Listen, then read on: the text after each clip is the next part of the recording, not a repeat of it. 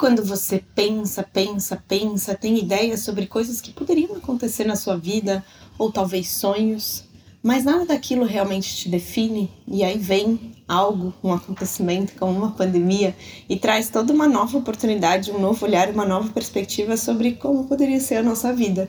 No bate de papo de hoje, eu conversei com a Marian Souza, que é muçulmana brasileira e artista plástica. E durante a pandemia, ela acabou se deparando durante a reclusão é, com uma pintura em aquarela. Foi pesquisando, estudando e acabou se aprofundando no conhecimento da arte islâmica. E hoje ela vive da arte dela e, inclusive, já vendeu muitas obras pelo Brasil afora e para outros países. Vem mergulhar com a gente! Oi, Marian, bem-vinda ao Profissão Artista. Muito feliz que você topou bater esse papo aqui, contar um pouquinho da sua história aqui no podcast. Bem-vinda. Obrigada, agradeço o convite. Prazer imenso estar aqui. Eba, vamos começar com uma pergunta assim, um pouco pra gente sair aqui já conversando. Me conta uma curiosidade, como que você começa a sua manhã? Como é a sua rotina matinal? Eu, ultimamente, eu tenho acordado bem cedo, coloquei essa uma meta de vida, começar a acordar cedo para produzir, porque às vezes um dia a dia não dá tempo de fazer tudo, eu acho que a parte da manhã ela é muito produtiva. Então eu acordo, faço a minha primeira oração, né? Sou muçulmana, então eu já levanto, faço a minha primeira oração. Aí eu passo um cafezinho.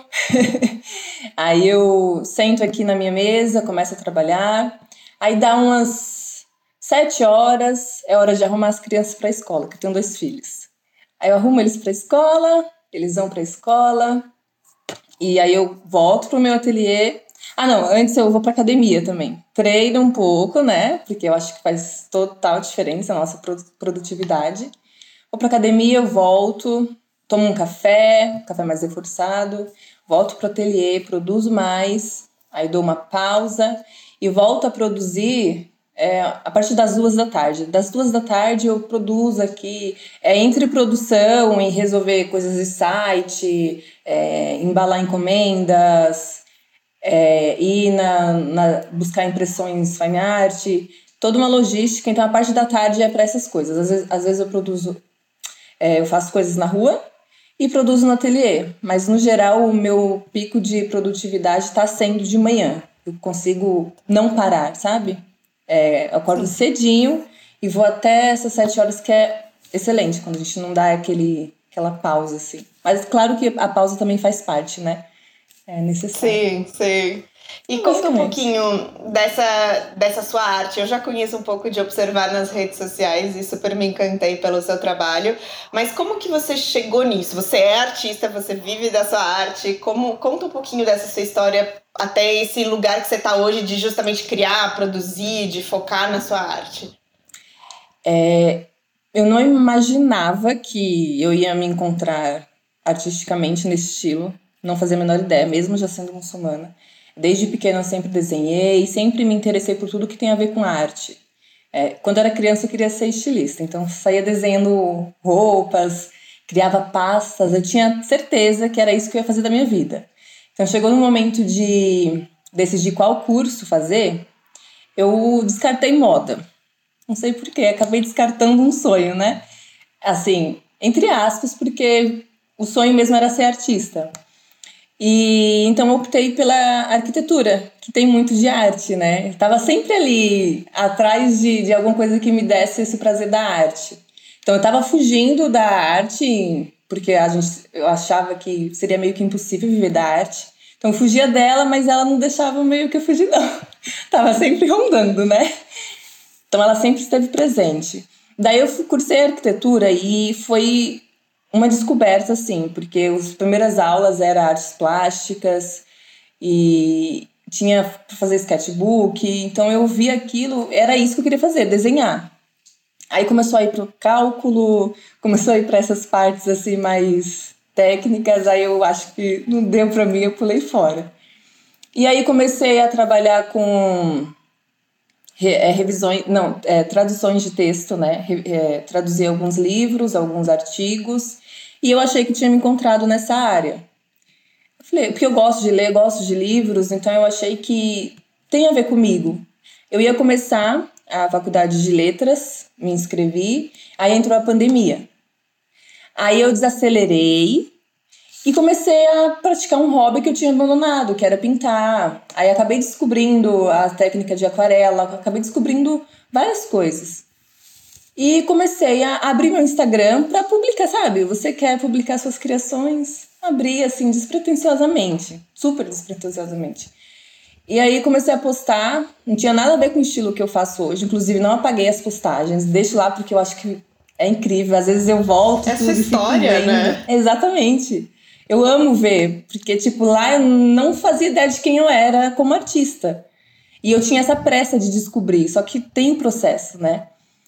E então eu comecei a postar, eu, fazia tutoriais do YouTube, aí eu ficava super chateada porque não era meu, era o tutorial que o outro artista estava ensinando, eu queria fazer algo que fosse meu, aquela coisa de você querer encontrar, né, a sua identidade.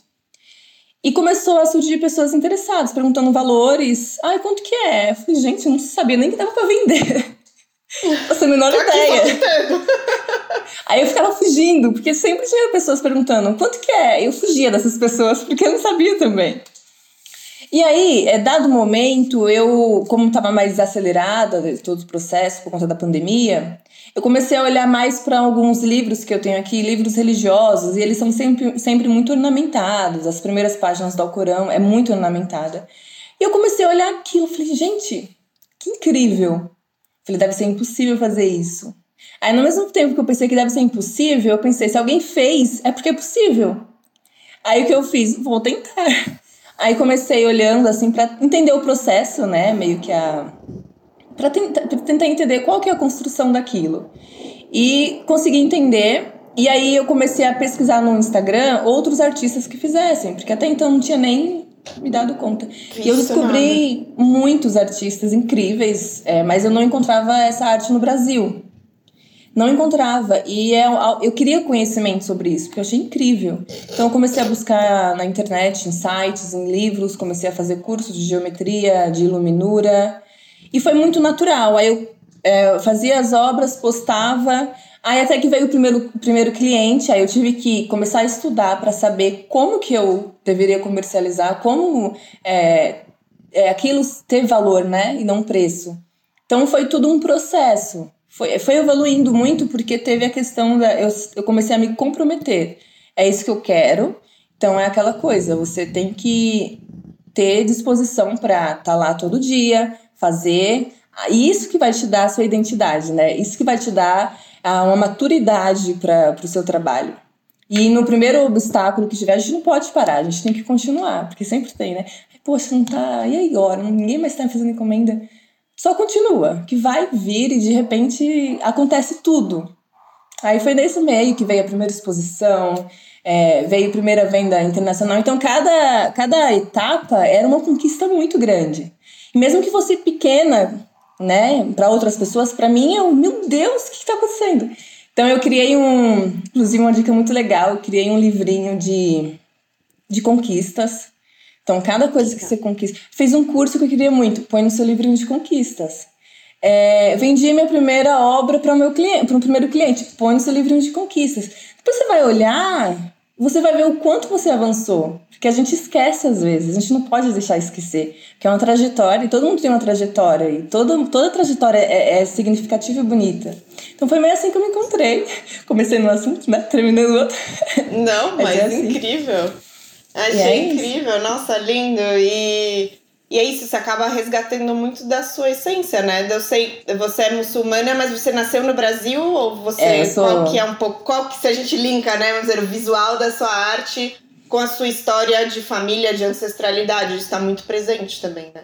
É, na verdade, sou brasileira, não tenho nenhuma descendência é, muçulmana. É, eu me converti quando eu tinha 17 anos, comecei a ler alguns livros e aí eu optei por seguir a religião. E comecei a estudar, por isso que eu leio o Alcorão, aprendi o árabe para ler o Alcorão. Então, uma coisa foi levando a outra. E eu, é muito legal que na minha arte tem quem eu sou, enquanto muçulmana, sabe? Tem muito de mim, é tipo totalmente eu ali. E é, é isso, identidade é isso, né? Você olhar, você já associar a um artista àquela obra. E Foi uma coisa, foi o, o juntei útil ao agradável, assim. Tudo Sim. Se completa. E como, assim, um pouco uma curiosidade até de como que foi esse processo, porque isso eu vendo de fora, eu vejo a arte assim, é isso, eu não te conheço, mas agora te olhando aqui também falando com você, eu vejo esse muito reflexo, assim. Como que foi esse seu contato primeiro, primeira vez de tipo querer até se converter, que você entrou nesse mundo e você realmente mergulhou nisso, porque isso está transparecendo em tudo, né? Exato. Eu tinha 17 anos e eu sempre tive uma ligação assim, diria assim, uma ligação com Deus. Eu sabia, eu sempre tive certeza da existência de Deus, só que eu não sabia que caminho seguir, que eram muitos caminhos. Minha família não é nem um pouco religiosa. Então eu, eu ia nessa, nessa caminhada sozinha, assim, em busca disso sozinha. Então eu ficava pesquisando, buscando, eu tinha muita sede desse conhecimento. E uma, eu nunca tinha ouvido falar sobre o Islã, que é a minha religião. O que é engraçado. Com 17 anos eu conheci Sim. uma muçulmana e ela era brasileira e usava véu. E eu fiquei super curiosa. Por que você usa véu, esse pano na cabeça, né? Me explica. E como ela era brasileira, tinha essa coisa de identificação, né? O jeito de falar, é, os termos que a gente usa. Então era muito mais, foi muito leve a nossa conversa. E ela foi explicando por quê. E ela me deu alguns livros para eu ler. Eu li os livros. No outro dia eu voltei com eles grifados, com mais perguntas. E aquilo começou a fazer sentido para mim. Eu comecei a, a me encontrar, assim, no que eu estava buscando há muito tempo. E então eu decidi é, aderir à religião, me converti, conheci a mesquita, conheci algumas amigas também brasileiras que são muçulmanas. E aí, depois de oito meses, eu comecei a ensaiar o uso do véu, né? Eu colocava na frente do espelho e falava, vou sair hoje de véu. Aí eu colocava o pé na porta, ai gente, não tenho coragem. Porque tem toda que aquela coisa. coisa do que vão falar, né? Nossa, que aconteceu? Sim, sim, o julgar, medo do julgamento, é, do, de tudo, né? Exato. E foi justamente quando eu parei para refletir que se eu começar a me importar muito com o que os outros vão pensar de mim, eu não vou fazer nada. Foi quando isso ficou na minha cabeça, eu falei, não, um dia todo mundo vai morrer e cada um vai prestar contas por sua vida e ninguém vai ter nada a ver com o meu véu, né? Então eu falei, não, hoje eu vou. Que é uma coisa que eu tinha vontade de fazer e é como eu queria, né, estar. Aí eu saí e a princípio eu saí assim na rua, parecia que o mundo estava de, olhando para mim. Você se coloca no holofote, né? Exato, estava no centro das atenções. Eu falei, ai gente, e agora? E depois eu entendi, primeiro que aquilo passa, né? Porque você desencana, você vive sua vida, as pessoas olham, normal, é diferente, é curioso. As pessoas têm curiosidade, então elas vêm abordar e começou a ser interessante para mim, né? É, desmistificar um pouco, né? Ainda mais quando vem e, e percebem que eu sou brasileira, que eu falo português, tem aquela coisa da identificação de novo.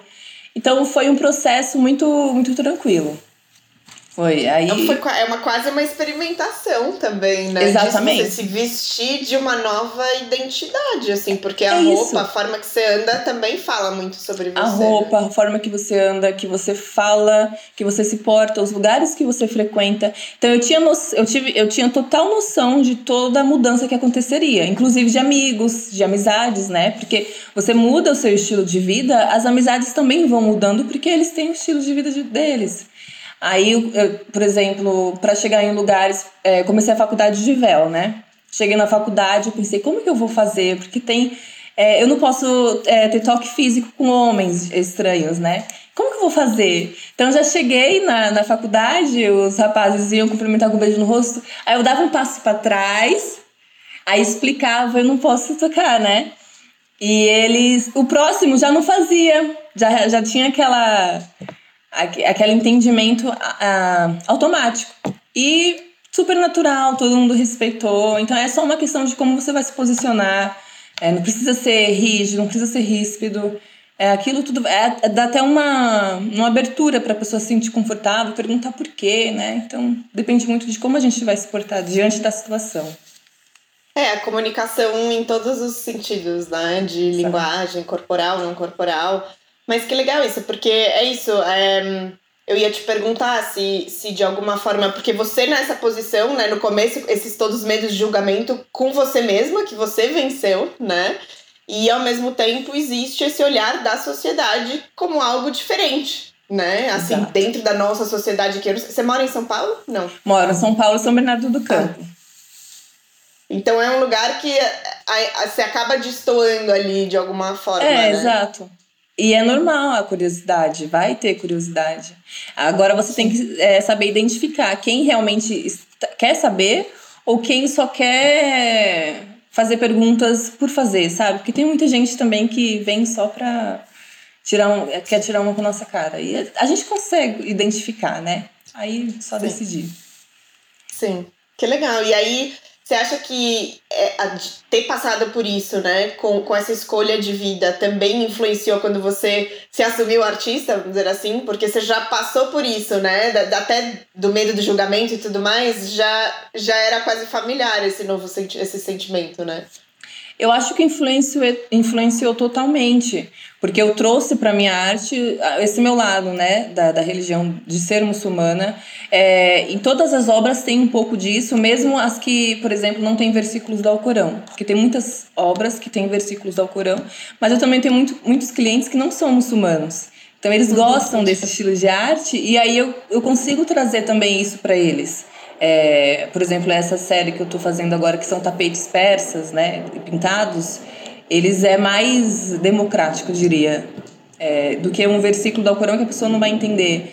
Então eu, eu trago é, essa minha vivência como muçulmana e também como brasileira, né? Um pouco das cores fortes, porque o Brasil tem essa coisa de colorido. Eu digo que o que o meu guarda-roupa tem de monocromático, as minhas obras têm de colorida. Gritam cores. Totalmente neutra, mas as obras tá com brilho, com dourado, com ouro. Não, mas que legal isso, porque assim, ouvindo a sua fala, me vem muito isso. Da mesma forma como, como, como pessoa, como mulher, é, essa sua aproximação e até alimentar a curiosidade e educar as pessoas sobre, você também abre isso muito na arte, né? Ela, Exato. Você não fica presa, você também disponibiliza isso para quem tá curioso, né? Quem quer se abrir para sua arte também. Exatamente. É, na primeira exposição que eu fiz, que foi uma individual aqui em São Bernardo do Campo, é, eu estava presente, ó, eu ficava no espaço de sábado e domingo. E as pessoas vinham falar comigo, mas elas não imaginavam que eu era artista, justamente porque eu sou uma mulher muçulmana de véu. É, muitas pessoas têm o um conceito de que mulher muçulmana ela fica em casa, é, cuidando dos filhos, alguma coisa assim. Então veio uma moça, ela falou, ela até se emocionou, ela falou assim, é incrível, porque e estava bem num tempo de polêmicas, porque quando surge uma polêmica referente à religião, de repente o mundo acha que mesmo eu não tendo feito nada, eu sou sou culpada por Existe isso, né? Esse, é, é. Então via muita gente meio assim, né? Relutante, porque eu sou muçulmana de véu, até descobri que eu sou artista, né? E ela veio e falou: Eu não imaginei que eu encontraria no Brasil uma muçulmana brasileira e artista.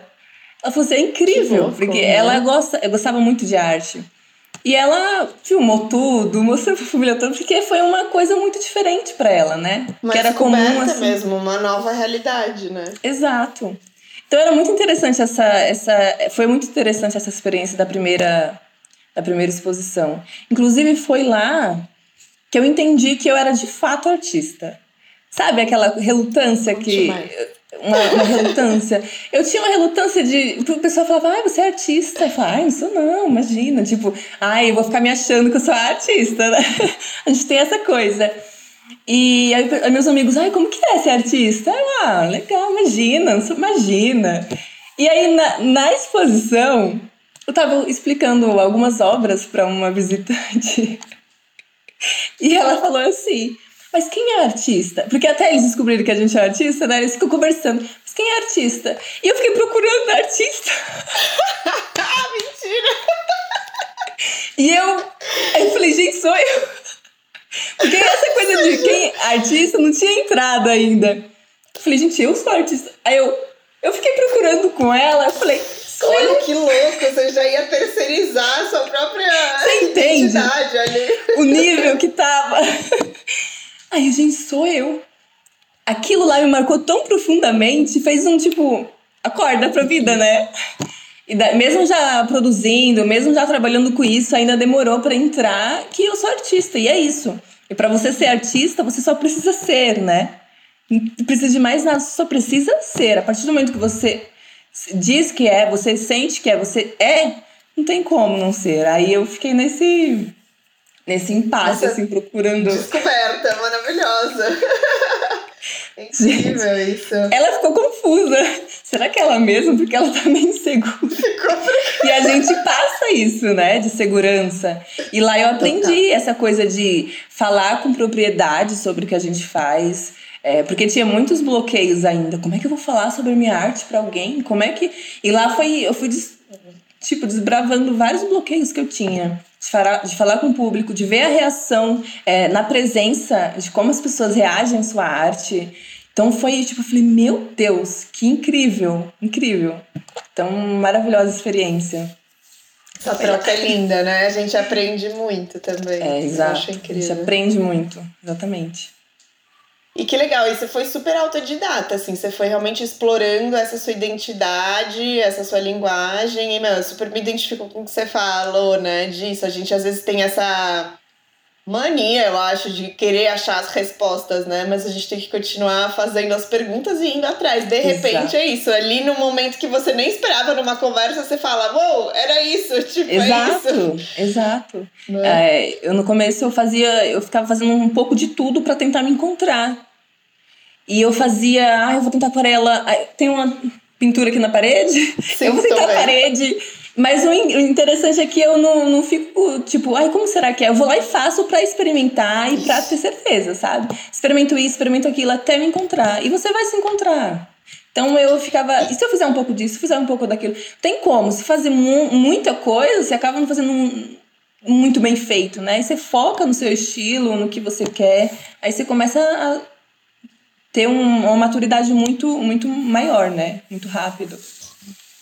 Que legal isso. Acho, acho incrível esse processo. E bom, ele continua, né, na verdade. Exato. Mas é, me conta, Maria, como que. E quem são essas pessoas que chegam até você? Elas chegam principalmente pelo Instagram. Como. Qual é o estilo de pessoa que, que compra a sua arte? É bem variado. É bem. É, pessoas que geralmente é, viajou para algum país árabe ou um país islâmico e tem alguma ligação então traz esse afeto. Muitos muçulmanos também, porque no Brasil você não encontra, né, alguém que faça, então acaba vindo para mim. E daí tem a maioria das, dos, dos meus clientes é, vem do Instagram. Instagram, eles vão no Instagram e me chamam no WhatsApp. No WhatsApp, daí eu filtro e, e tem toda a negociação.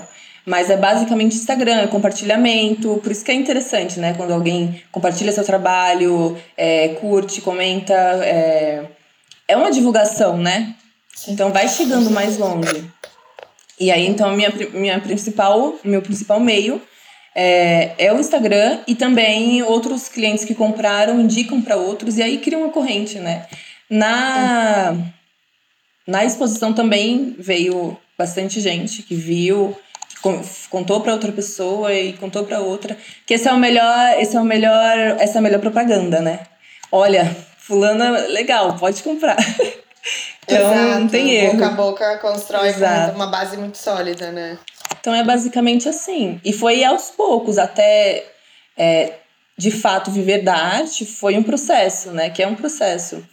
E daí, uma hora que você se compromete, você entende que aquilo é seu trabalho, que você dedica tempo como se você se dedicaria para qualquer empresa, vai vir, não tem como não. Porque você está trabalhando para isso, entendeu? Tem muita gente que começa a trabalhar com arte, no primeiro obstáculo, para. Aí já, já quebra um ciclo muito interessante que vai ter é, frutos lá na frente. Não adianta, a gente não tem nada de, de rápido assim, imediato é um processo. A gente tem que caminhar, uma hora a gente vai chegar onde a gente quer. Mas o foco, a determinação, a disciplina é essencial. Então, eu acho que foi isso que me levou a ter esse retorno, né? Acho que todo mundo faz esse caminho tem um retorno em algum momento. Não, eu acho que mesmo adorei a sua dica do caderno de conquistas, é, é se acreditar e se celebrar também, né? Pelas pequenas, grandes conquistas. Então você vai se celebrando e isso vai construindo uma força interna também de que, cara, não, é isso que eu gosto e eu vou seguir aqui e todos os dias eu vou acordar e Exato. fazer isso porque é importante para mim, né? E criar metas, metas realistas, né? É o que, que você quer. Ah, eu comecei agora, quero fazer uma exposição, mas o que, que você precisa para chegar até isso? Então você vai trilhando um caminho, você precisa ter um objetivo, né? Também. A gente acorda, levanta, trabalha. E qual é o objetivo? Onde você quer chegar? Então isso faz toda a é, diferença. E no meio do caminho você vai tendo as conquistas. Vai escrevendo essas conquistas e você vai ver, e você vai chegar no seu objetivo, porque é assim, um passo de cada vez. Mas metas realistas, né? Ah, eu quero expor no Louvre. Calma. É, calma. Devagar. Pode até sonhar, mas vamos fazer uns checkpoints Exato. antes. Vamos fazer um, uma trilha aí. Sim.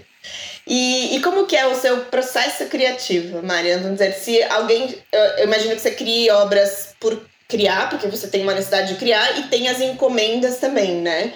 É, existe uma diferença nesse processo? Como que funciona? Existe, foi um grande dilema na minha vida essa coisa de encomendas. Por quê? A gente é artista, a gente está sempre em amadurecimento, né? O que a gente fez ontem pode ser diferente do que a gente vai fazer amanhã. Só que no caso da encomenda, a pessoa vê seu portfólio e, ou então uma encomenda que você acabou de fazer. Aí o cliente vê, poxa, eu quero um desse. Aí eu falo, olha, um desse eu não posso fazer porque é exclusivo. Mas aí eu posso me inspirar nele. E geralmente a pessoa quer naquele estilo. Então, na encomenda eu acabo ficando presa em um determinado estilo, né? Agora, eu que nem eu conversei com você, para conseguir fazer os autorais, é, que não são encomendas, comecei a me fazer de cliente. Me encaixo ali como uma cliente, então, uma semana eu tendo cliente, na outra semana eu sou a cliente. Então eu faço o meu. Senão eu não consigo ver o que está aqui na minha cabeça fico presa e isso me deixa desesperada. Eu fico desesperada, eu preciso ver isso pronto. Então eu, come... eu justamente por isso eu comecei a acordar muito cedo para produzir de manhã para mim. E daí de tarde estou começando a produzir para o meu cliente, né? Eu sou a cliente fictícia. Ou então eu faço essa, essa interca é, intercalo. É, uma semana um cliente, uma semana eu sou cliente. Então eu vou vendo como que eu me encaixo nesse cronograma. Mas a produção é basicamente isso. Para encomenda, é, geralmente eu faço, pergunto pro cliente, ah, você tem uma cor principal de preferência? Aí eu já anoto ali, uma cor principal, porque se eu pedir uma paleta, eu já me limito. Eu não quero é. me limitar, né? Tem alguns clientes que falam, não, faz o que você quiser aí. Aí eu agradeço. Obrigada também... por essa liberdade. Mas também tem aqueles que, olha, eu quero um azul, porque tem a ver com isso e isso da minha vida. E eu sempre peço pro cliente me contar uma história né? É um, fala um pouco sobre você. O que, que você gosta? É, ou então, ah, eu quero presentear. Fala um pouco sobre a pessoa que você vai presentear. Por que, que ela é importante para você? Então, nisso, eu consigo entender um pouco da essência, um pouco do que, que ele quer. Mesmo que esteja travado ali naquele que ele já viu antes, eu consigo trazer dele. Então, é sempre uma surpresa grata para o cliente, né? E no começo, inclusive, de... É, eu lembro a minha primeira uh, encomenda que eu fiquei desesperada Falei, meu Deus, e se não gostar? E se for horrível? Eu terminei a encomenda, eu falei, isso tá horroroso. Não! e como é que eu vou entregar isso? Aí eu mostrava, gente, olha isso aqui. Mas tá ótimo, o que, que tu tá vendo aí? Não, mas isso não vai gostar, sabe? Eu era muito autocrítica, muito, muito, muito. Até entender que eu nunca vou atingir a perfeição porque eu não sou uma máquina, eu sou um ser humano. E mesmo que eu trabalhe com é, padrões, né? Meu, minha arte tem muito de espelhamento. Eu não sou uma máquina. Esse aqui vai ficar diferente desse. E é isso. Isso que faz a arte acontecer, isso né? Isso é beleza. É. Exato. Então, eu já falei de, do meu processo, aí pulei para a primeira encomenda. é assim que funciona comigo. Bate-papo, é igual numa mesa de café. A gente conversa, quando vai ver, não sei mais do que eu tô falando. É, não, incrível. E, e quanto tempo leva, assim, não sei, qual que é mais ou menos um tamanho, uma média de tamanho que você vende? Quanto tempo você leva? Porque tem muito detalhe, né? Isso são camadas de cores, aí vem dourado, vem uh, uma série de. Me dá uma referência de tempo. É, o, os tamanhos padrões que eu, que eu faço, geralmente é tamanho A3 e A4. É, não, A3 e A2. A4 é, é o terceiro tamanho que sai. E quanto menor, mais rápido eu consigo fazer. Um tamanho A3, eu desenho em um dia, traço todo o desenho né, em um dia. Aí eu dou uma respirada, no outro dia eu venho com, com dourado, acrescento dourado na obra. Às vezes eu consigo já passar a primeira cor, né? E no terceiro, quarto dia eu faço as flores. Então é mais por etapa. Porque eu não, não faço um trabalho só, eu gosto de intercalar para não ter um, um. Tipo, não ficar muito cansada daquilo, sabe? Ou voltar e ver com outros olhos, que a gente sempre volta Sim. e vê com outros olhos. Então eu dou uma respirada. Então geralmente é de 3 a 4 dias, independente de ser o A3 ou, a, o A2. Agora eu tô fazendo uma que é muito grande. Então vai. Eu espero que eu termine rápido, porque ela vai ficar em exposição em janeiro. Então eu tenho que terminar, não é uma opção, eu tenho que terminar em dezembro, no máximo, assim. Que tem que mandar para emoldurar, fazer fotografia para impressão fine art. Então, no geral, é uma semaninha eu consigo fazer. Mas isso é, foi uma progressão, né? Antes eu demorava muito mais. Só que a gente vai aprimorando, vai ali todo a dia técnica. fazendo e vai, vai acelerando o processo. Então a, a técnica principal é aquarela. É aquarela, eu gosto também de guache, gosto muito de guache. Quando eu quero um efeito mais mescladinho, assim, uma, uma mistura de tons, eu gosto da aquarela. E eu gosto também do, quando é muito, gosto de uma cor chapada, sem interferência de tons, eu gosto do guache. E também uso bastante dourado, né? Acrílico, dourado, ou aquela da Winsor, não sei qual é o material que eles usam para aquela tinta, mas ela é maravilhosa. É uma Winsor pequenininha que tá ali. Tô vendo que você tá olhando. Tá ali, ó. Tá ali, tá ali. Tudo bem. E também, às vezes, eu uso folha de ouro. É uma folhinha uhum. de ouro de 24 quilates é, para determinados detalhes da obra. E cristais. Cristais eu Cristais uso. também. Todas as que obras incrível. eu uso cristal. Eu gosto bastante do efeito. E foi um jeito de trazer uma, um pouco da minha identidade, assim. De, de uma assinatura, sabe? Eu queria uma assinatura, eu trouxe o cristal e tem tudo a ver. Que conversa com você, que você tem essa Exato. conexão. Exato. Que legal.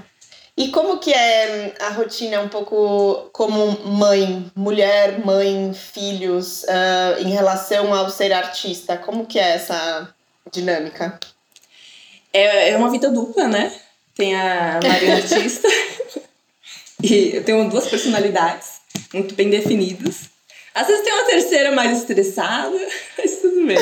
Acontece, ela, tá, ela, ela veio às vezes. Então, eu, eu tento dividir o meu tempo assim, para conseguir dar atenção também para eles, né?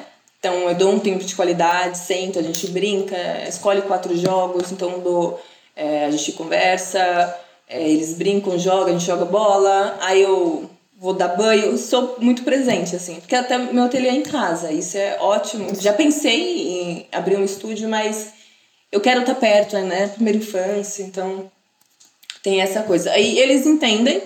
É quando alguém pergunta o que, que sua mãe faz, ela é artista. A minha filha, ela, ela, ela fala, quando eu crescer eu quero ser artista igual a minha mãe. Ai, que fofo. Ótimo. Sai pintando as paredes da minha casa inteira. Eu já passei tinta. E você não pode nem falar não, né? Porque você pintou também. Pois, o que, que eu vou falar? Né? O que, que a gente fala? Qual é o argumento? Não tenho. Ai, minha mãe, mas você também fez. Olha aqui, ó, o tamanho do que você fez. Pintei o quarto dela esses dias. Falei, agora sim, eu ia pôr um papel de parede. Quando eu entrei ontem, ela pegou as minhas tintas, passou na mão e tá cheio de, de mão. Uau! céu. Aí, então, essa, essa rotina, assim. A parte da tarde eu fico mais com eles. É, quando eles voltam da escola, até umas duas, eu fico com eles, almoço, banho. Aí eu trabalho até umas. das duas até umas seis, aí eu dou uma pausa. Aí eu vou dar atenção e quando eles dormem eu volto. De umas oito e meia, eles já dormiram, eu volto para trabalhar. Aí eu trabalho até umas onze e meia para otimizar aqui o tempo. E é isso, é basicamente isso. Super é meio automático, assim. Automático nada, você super tem uma disciplina, né, de horários e tal, porque é o que você falou, é o que é funciona. É e ainda mais dividir o tempo com outras pessoas, com família, tem que ter essa divisão. Tem que ter, tem que ter. E, Mari, me conta aonde as pessoas podem encontrar, ver o seu trabalho, conhecer, trocar, conversar com você. Acho que você é uma pessoa bastante aberta também nesse sentido, né? É, meu Instagram é Marion Souza, é Marion, M-A-R-Y-A-M, ponto Souza com Z. E eu acho que é a única rede social que eu tenho. Marion.souza. É, eu não sou muito de redes sociais, abri por conta do meu trabalho, mas é lá que vocês podem me encontrar e mandar mensagem. Sou super aberta, que nem você disse. E é isso.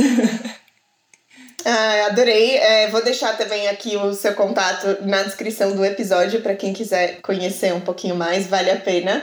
E queria te agradecer de novo por é, topar o convite, né, de vir contar um pouco da sua história. Eu adorei saber um pouquinho mais também. Eu que agradeço, eu amei, foi muito legal. Adoro o seu trabalho, adoro o podcast, adoro tudo.